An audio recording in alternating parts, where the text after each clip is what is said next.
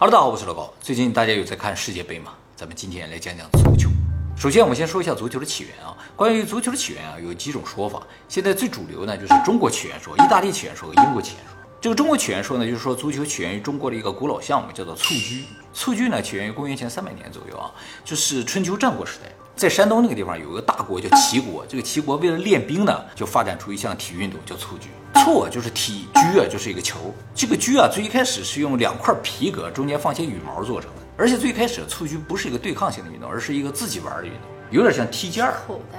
哎，对对对，就看这个鞠啊能在腿上颠多少次，颠多少下不掉下来。后来过两三百年，就到公元元年附近左右的时候呢，蹴鞠就发展成了一项对抗运动。有两支队伍，有球场有球门这样一个比赛，就和现在的足球有点像，而且球也进化了。外面呢不是两层皮了，而是十二块皮子缝在一起，中间呢也不再是羽毛了，是动物的膀胱啊，就和现在的足球非常像。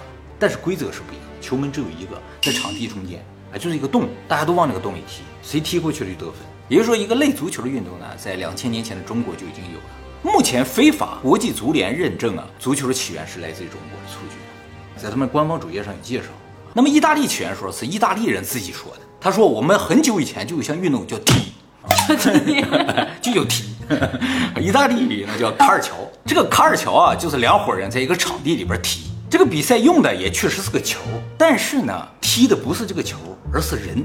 这个卡尔乔这个运动现在也有，拿球的人大家不可以踢他，只能把他拦倒；没有在拿球的人就互相踢啊，不仅踢，肘击、拳打什么都可以。所以这个比赛看上去就像群殴。所以非法不敢写在主页上。对对，还可以卡脖子，都可以。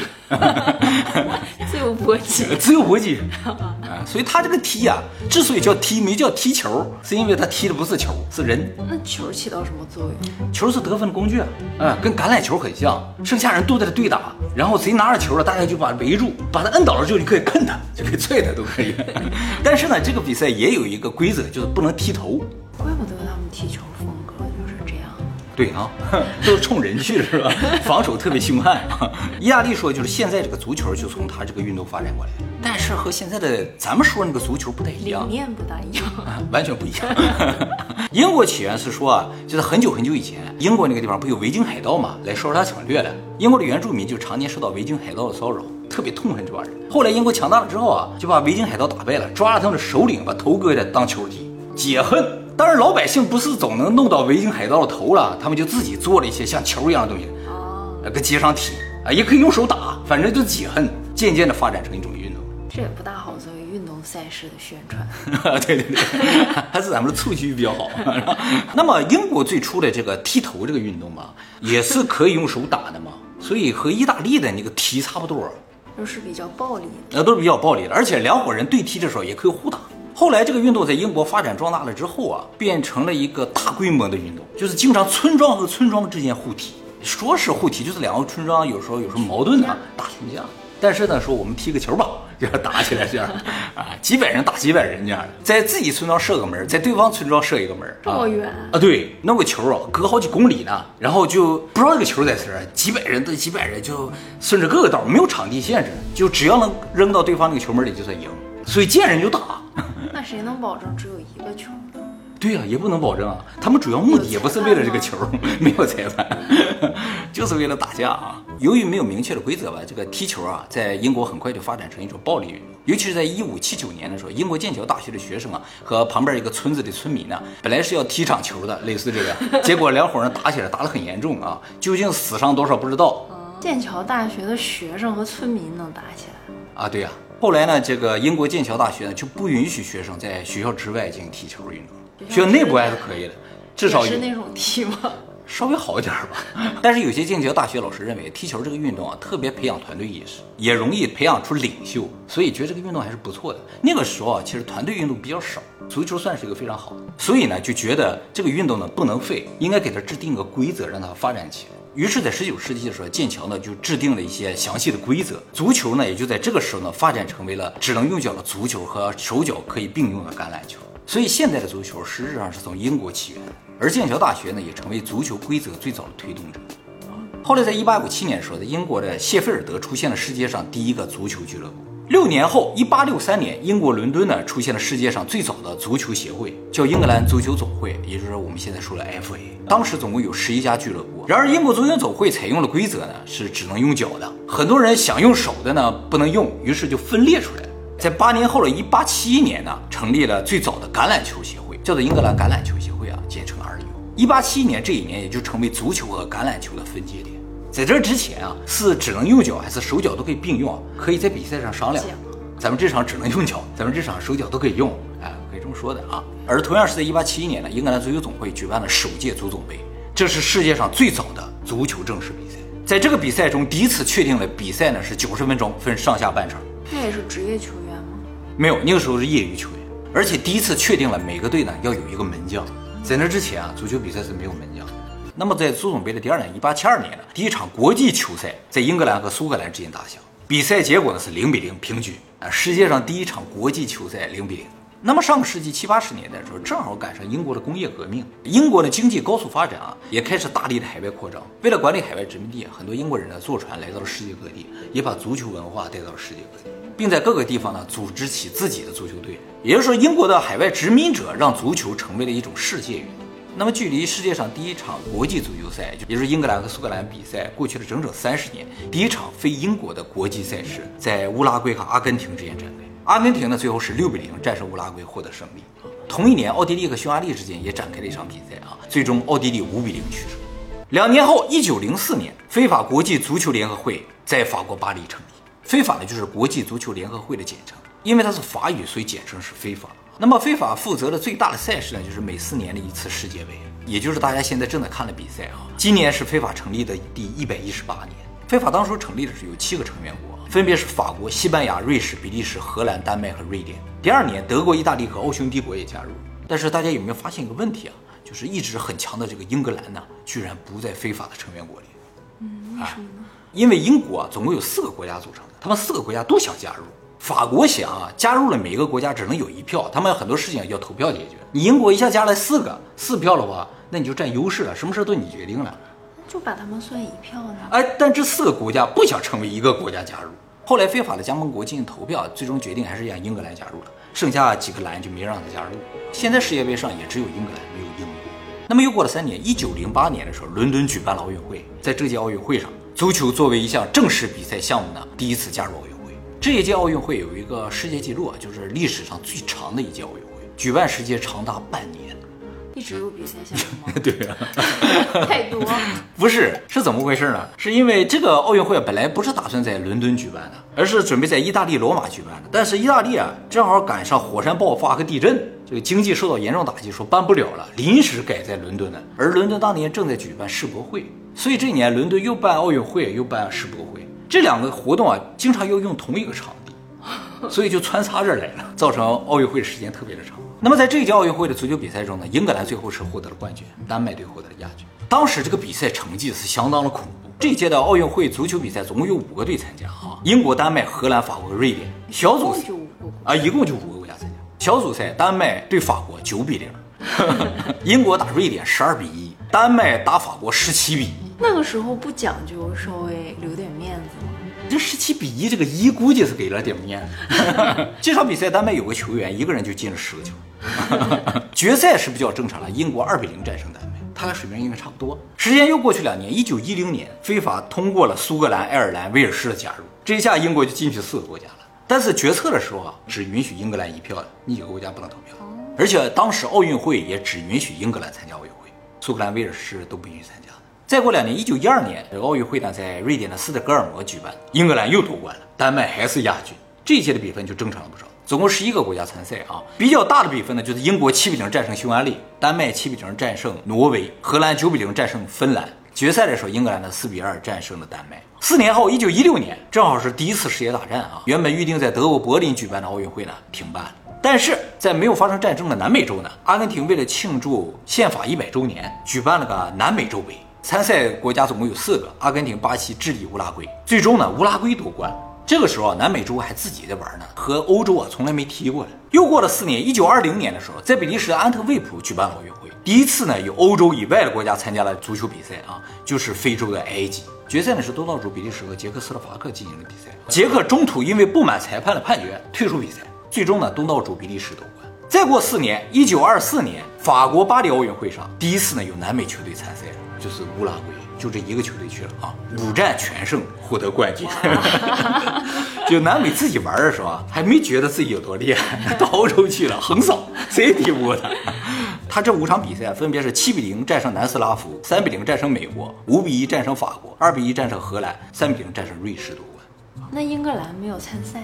英格兰当时退出了非法。啊，就是他四个国家都退出去了啊，对，就是他们和非法之间老有矛盾。非法是法国办的嘛，他们两个国家之间老有矛盾啊，动不动一会儿加入一会儿退出，一会儿加入一会儿退出。这个乌拉圭这一下子把整个欧洲都震撼了，说没想到南美人踢球这么厉害的啊，随便来一下就把我们全扫了。那么又过了四年，一九二八年奥运会呢在荷兰的阿姆斯特丹举办啊，乌拉圭再次夺冠，哎，那确实是有实力啊，对，谁也踢不过他。说到这儿为止，我们一直在说奥运会比赛，没说世界杯啊，因为世界杯啊还没诞生呢。在世界杯诞生之前，奥运会是最主要的足球赛事。参赛的队伍虽然说是代表国家，但其实都是业余选手组成的。足球比赛吧，也没有那么受到重视了。那么非法为了促进足球职业化吧，在一九二八年的时候宣布将举办世界杯。由于乌拉圭连续两次横扫欧洲，于是把一九三零年的第一届世界杯呢放在了乌拉圭举办，正好也赶上乌拉圭建国一百周年。乌拉圭也相当的重视啊，为了这个世界杯兴建了著名的世纪球场，这是第一个现代球场，就是咱们现在看到这种一圈围在中间看球那种球场。在这个球场上，乌拉圭最终呢是四比二战胜了阿根廷，获得了历史上第一个世界杯。哦，决赛就剩两个南美球队啊？对呀，南美实力确实是强。再一个就是当时啊交通不是很便利，还没有客机，所以欧洲球员想要到南美去踢球啊，需要坐船，坐船需要两周到一个月。所以啊，当时有很多欧洲国家没有参赛。那原来南美球员去欧洲比赛不是也要坐船？对啊，所以第一届的时候只乌拉圭去了，那些都没去，太远了。但是也是能夺冠，也是能夺冠，就是水土不服也没关系，拉肚子也没关系，晕船也没关系，没关系，不是事儿。那么当时啊，阿根廷和乌拉圭啊，他们两个关系啊不是很好，竞争意识非常强，都想获得最终决赛的胜利嘛。所以这场比赛啊，动用了大量的军警维持治安，就怕球迷打起来。而且呢，为了防止裁判被暗杀，所以裁判呢是在比赛前几个小时才决定的。他们赌球吗？还会暗杀？要么收买，要么暗杀，就这两条路。而且比赛用球也是各方各准备一个，上半场有你的球，下半场有我的球，以防止球上做手脚。那么过了四年呢，一九三四年的时候，第二届世界杯呢在意大利罗马举办，就在欧洲举办了。这一届世界杯上第一次使用了无线电广播直播球赛进程，就全靠解说。对，全靠解说，大家都听啊。最终，意大利二比一战胜捷克斯洛伐克，获得冠军。那乌拉圭呢？啊，乌拉圭没参赛，因为他办比赛的时候，欧洲球队好多没去嘛。他为了抗议，我办比赛你们不来，你们办赛我也不去。去呀，夺冠就好了。那倒是，没瞧得起欧洲。对，怕去了就夺冠了，没啥意思。又过了四年，一九三八年的时候呢，世界杯在法国举行。这次乌拉圭为了抗议，连续两次世界杯都在欧洲举行，也没去比赛。阿根廷也没去，就是当时觉得应该是我们既然南美这么强，就应该一年在南美举办，一年在欧洲举办，一年在南美举办，一年在欧洲。结果两次都在欧洲举办，南美球队说啊，你们玩吧。你们就这个水平了，玩去吧。但是呢，巴西和古巴参赛也很厉害吗？呃，不行，巴西和古巴当时是比较弱的啊。最终决赛呢是意大利四比二战胜了匈牙利夺冠。那么这一届世界杯过后不久啊，就发生了第二次世界大战，世界杯也终止了。下一届世界杯就是十二年之后的一九五零年了，在巴西举办。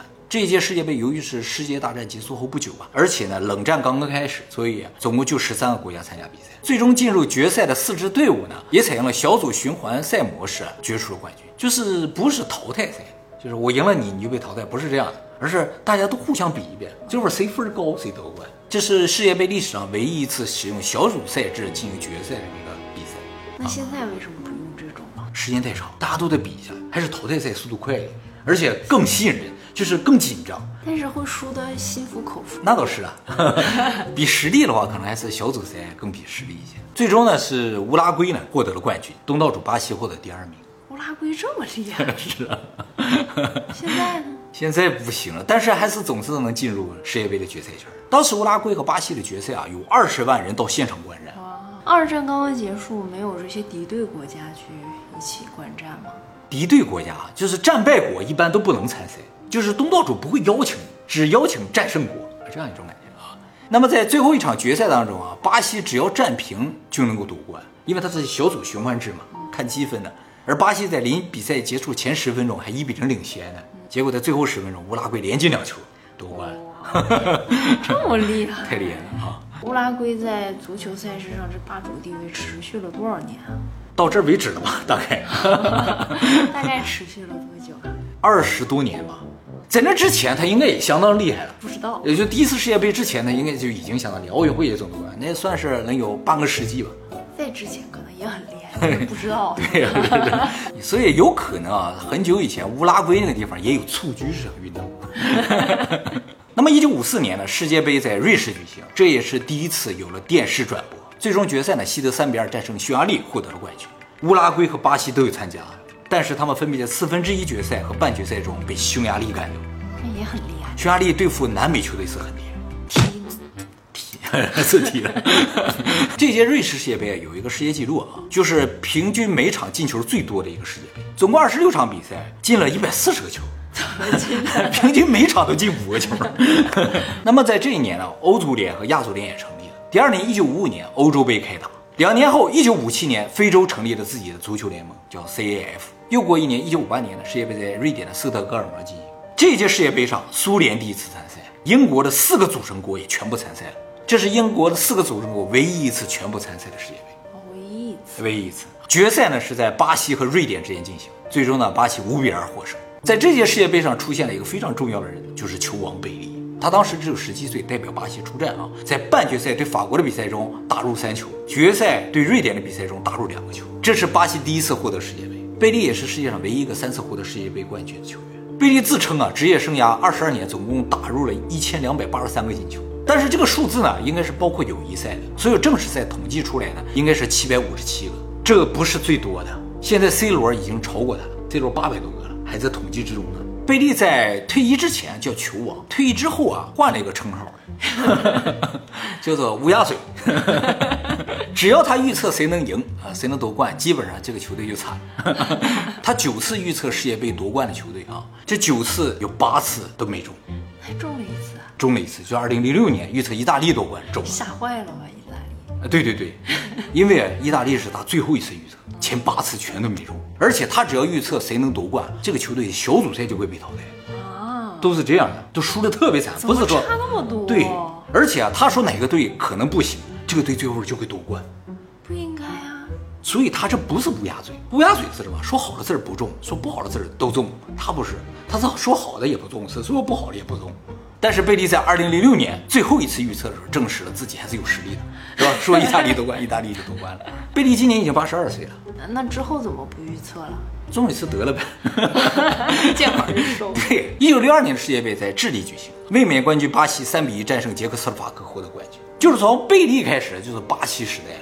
四年后呢，一九六六年世界杯在英国举办，英国四比二战胜西德，获得冠军。这届世界杯呢，北朝鲜第一次参赛，第一次参赛呢就直接打进了八强，让欧洲球队为之一惊。然后啊，亚洲球队这么厉害。同年，大洋洲足球联合会 （OFC） 成立。那么在一九七零年墨西哥世界杯之前啊，发生了一件足坛大事儿，就是在世界杯小组赛的比赛中啊，有两个国家因为足球比赛打起来，两个国家发生了战争。就是萨尔瓦多和洪都拉斯这两个国家常年关系紧张。那么在外围赛比赛的最后一场比赛中啊，两个国家在比赛结束之后断交，并发生了战争，史称足球战争。当然了，足球并不是这两个国家发生战争的根本原因，只是个导火索。这场战争持续了仅仅一百个小时，也就是说不到五天，但是啊，却打死了将近四千人。啊，嗯，最终战争结束是因为双方基本上没有弹药了，正在购买飞机大炮，说这飞机大炮可能还要过一个礼拜才能来，只有美国介入调停。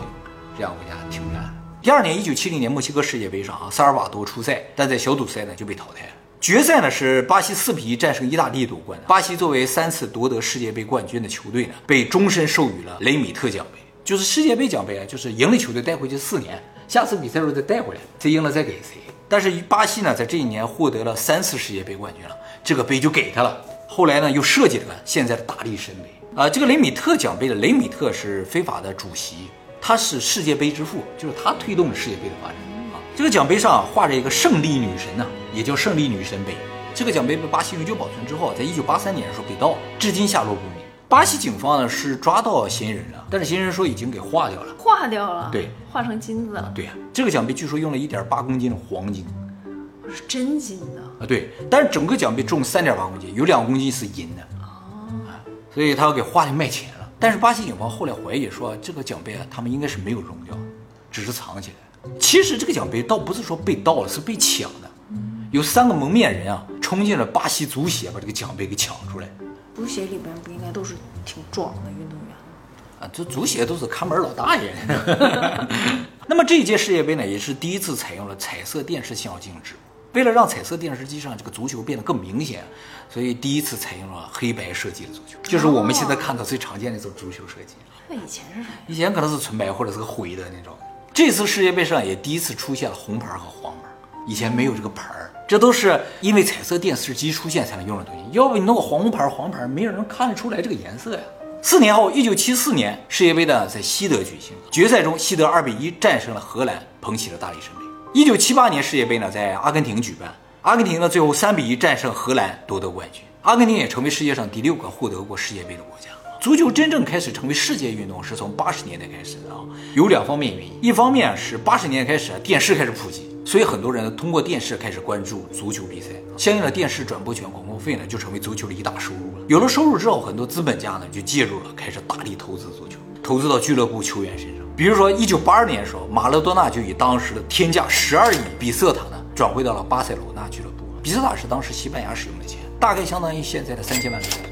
那么除了电视普及促进了足球发展之外，据说还有一个原因造成了足球火爆啊。这个呢是一个都市传说，就是说足球能够在青少年间突然开始火爆的一个主要原因呢，就是一九八一年开始连载的日本漫画《足球小将》。大公益。大公益，没错啊！很多儿童啊看了这个漫画之后呢，就对足球产生了浓厚的兴趣。比如说齐达内就说他是因为看了《足球小将》才决定踢球的啊。还有这个西班牙的伊涅斯塔也公开承认，他是受到了《足球小将》的影响才是踢球。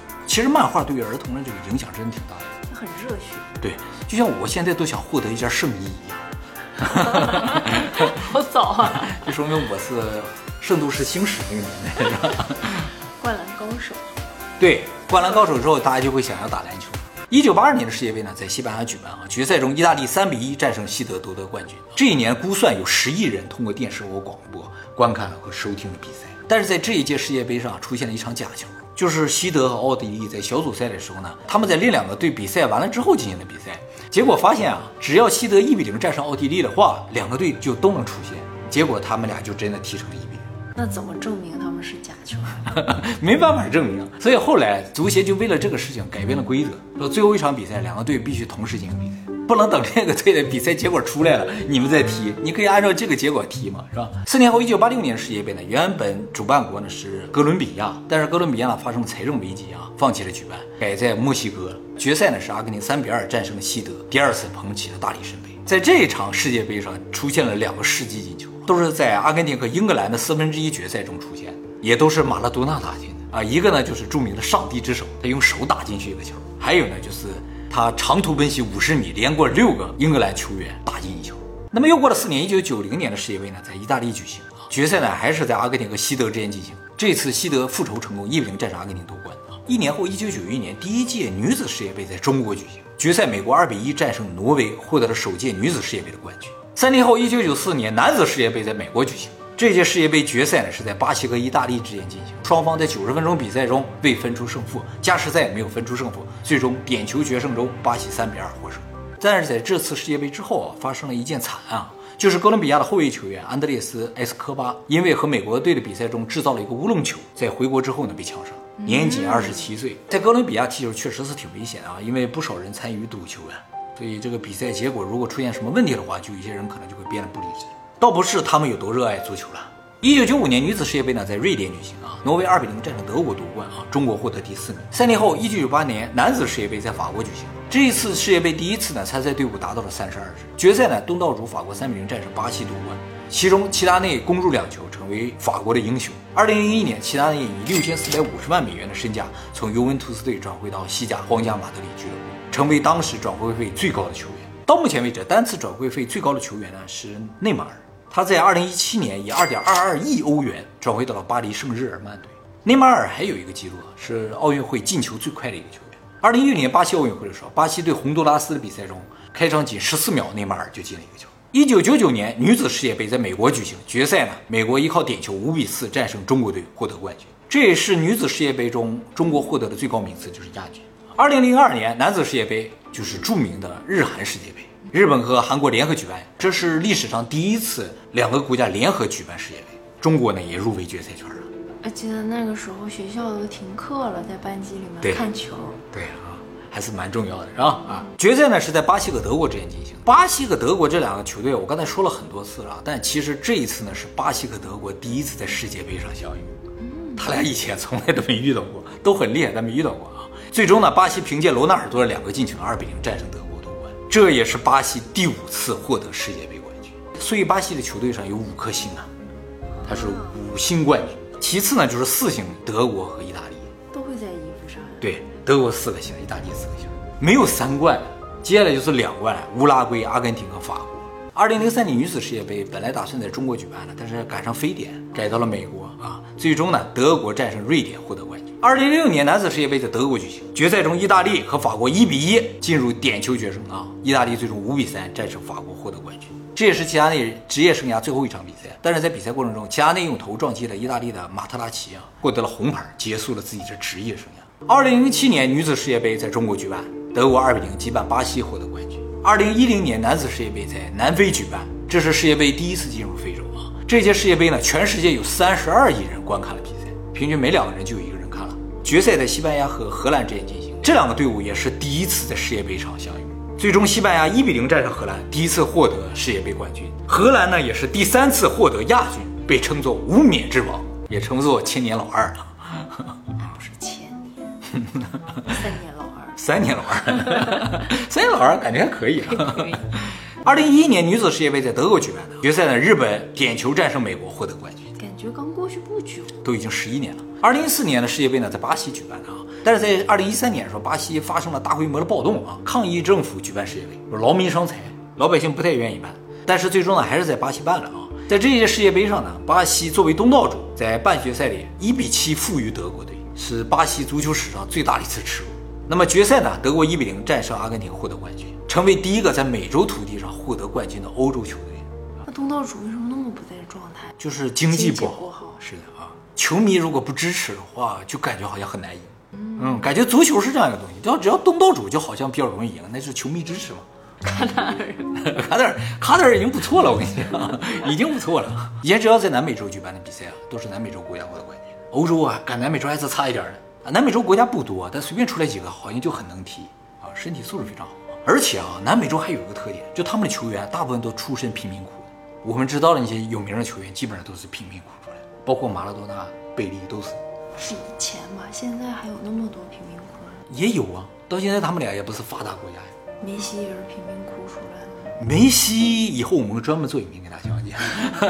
二零一五年女子世界杯呢，在加拿大举办，美国五比二战胜日本，复仇成功，获得冠军。二零一八年男子世界杯在俄罗斯举行，全世界也有一半人口观看了比赛。决赛，法国四比二战胜克罗地亚，获得冠军。而四年后的今天呢，就是卡塔尔世界杯啊，也是历史上最贵的一届世界杯。卡塔尔总共投资超过两千两百亿美元，兴建了整个城市，是之前七届世界杯投资总和的五倍。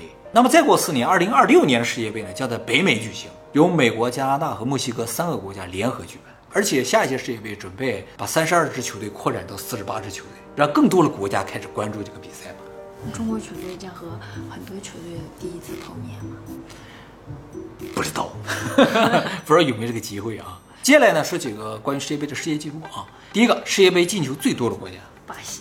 啊，没错，巴西呢，从一九三四年到二零一八年啊，不包括今年，今年没踢完嘛啊，总共进球二百二十九个。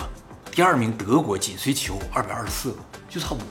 那么巴西还有一个世界杯纪录呢，就是获得最多决赛圈比赛的国家啊。